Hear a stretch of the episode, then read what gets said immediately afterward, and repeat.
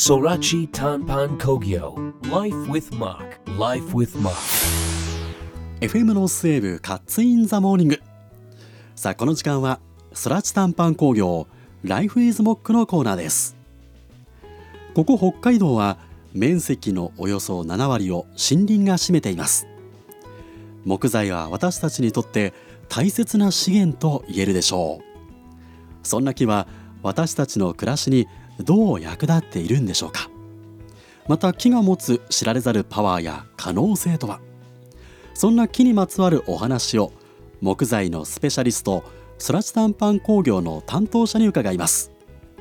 今朝お話を伺うのはソラチ短パン工業執行役員事業統括部長の田村聡さんです。田村さん今週もよろしくお願いします。よろしくお願いします。さあ先週に引き続きスポーツと木材のお話伺っていこうと思うんですが、はい。まあここまで2週にわたってスポーツ用具と、えー木の深い関わりについて伺いましたが、はい。まあ、一時は多くの道具があの樹脂に置き換わる動きっていうのは動きっていうのが出てきてたんですね。そうですね、はい、いろんな部分でやっぱりプラスチック樹脂とかビニール樹脂っていうのは、いろんな成形が簡単でええ。いろんなものが作れたので、うんうんうん。まあ、石油製品なんですけどね、はい。まあいろんなものがそういうふうなものに変わっていったっていう時期があったと思います。うん。これはやはりいろいろ活用するんであれば樹脂の方が簡単に作るものを作れるということなんですか？そうですね、うん。あの型作るのも簡単ですし、うん。大量生産にも向いてますし、うん。作りやすいっていうところがメリットでいろんなプラスチック製品に置き換わったっていう時代があったんですけど、はいはいはい。まあ、今は SDGs の観点から木材に変えようっていう動きがすごく大きく大きな波になっていると思います。これあの再びその木材に変わっていく動きっていうのはその世界的に見てってことなんですよね。そうですね、うん。あの日本なんかよりももっとヨーロッパアメリカはもっと進んでいるのでうん。これから日本もどんどんいろんな木材を使った道具だったりえー生活に関わるものが木材に変わっていく流れがどんどん大きい波が寄せてくると思います。これあの樹脂とそしてその木材ということでいうとその機能面ではい。田村さんどんなところにこう、まあ、メリットというか感じてますか？そうですね、うん。あの樹脂は樹脂でいいものがあります。それはそれで使いやすいものがあればいいと思うんですけどえ木材を使うっていうことに対してえ何がいいかっていうと山を伐採して木材を使って生活が豊かになるっていうことが、えー今後新しい山を活性化するためにうん伐採して新しい木材を植えないとですねうん山は活性化していかないんですよ。はいはいはい。えどんどんどんどんジャングルのような木山になっちゃうと、うんいろんな面で不具合が起きて、えージャングルになると根っこが生えにくくなっちゃうのではいはい。土砂崩れの原因になったりするのでそういうこと災害をま守るためにもうん。人間は木材を使うべきなんです。あーなんかこう素人だと木材を守る。切らないで守ろうみたいなこう発想になったりするところもありますけど、はい、そういうことではなくってちゃんと使ってあげることによって、そうですね、うん。あの萩山するってことではなくて、ええ。しっかり間伐して、うん。木がしっかり育つような環境を作るためには木材を使わなきゃいけないんですよ。伐採しなきゃいけないんですよね、はあそれを忘れちゃいけけないなと思ってます。ということはそういった面でもやはり木材をこう使用していくっていうのははい。プラスだということなんですね。はではその木材の現場でもそのスポーツ用品のはい、木材回帰っていうんですか、はい。なんかそういうのっていうのを感じますか？そうですね。いろんな、まあ、スポーツの分野もそうですけど、うん。いろんな分野にですねえー樹脂から木材に変えようという動きが大きくあってもちろんスポーツもそうですけど、うん例えば照明器具なんかでも、はい。えー樹脂でできてたカバーを木材に変えたりっていう動きがかなりあって問い合わせをもらってます。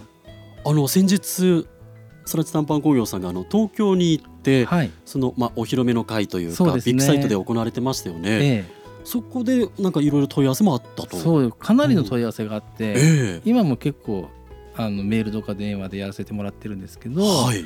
こういうふうに使ったらこんないいことがあるよねっていうところに木材が注目されていて、うん。例えば加湿器なんかをね加湿器？はい、はいまあ普通今電気を使った加湿が多いと思うんですけど、ええ自然な加湿器を作りたいという方がいてはい。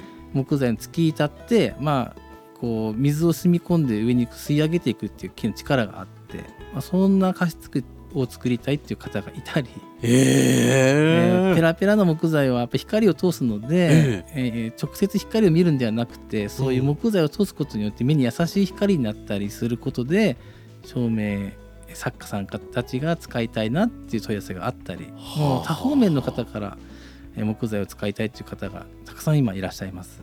それっていうのは例えばその薄い木材とかだとあの、まあ、これ使えないかなっていうことで普通であれば処分されるようなものでも、まあ、さまあ再利用というか。そうですね、うん。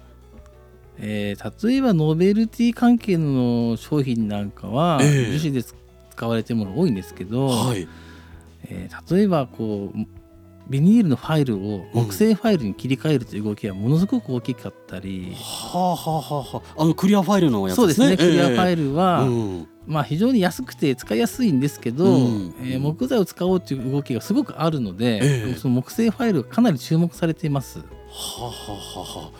じゃあこれからあのビジネスマンもカバンの中からシュッと出すのが木材のフそうですね。ァイルになるかもしれませんね。はい、うーん。あの使い捨てっていうことじゃなくて、うんうん。長く使ってもらうっていう意味でもやっぱり木材に回帰するっていう動きはすごく大きいですね。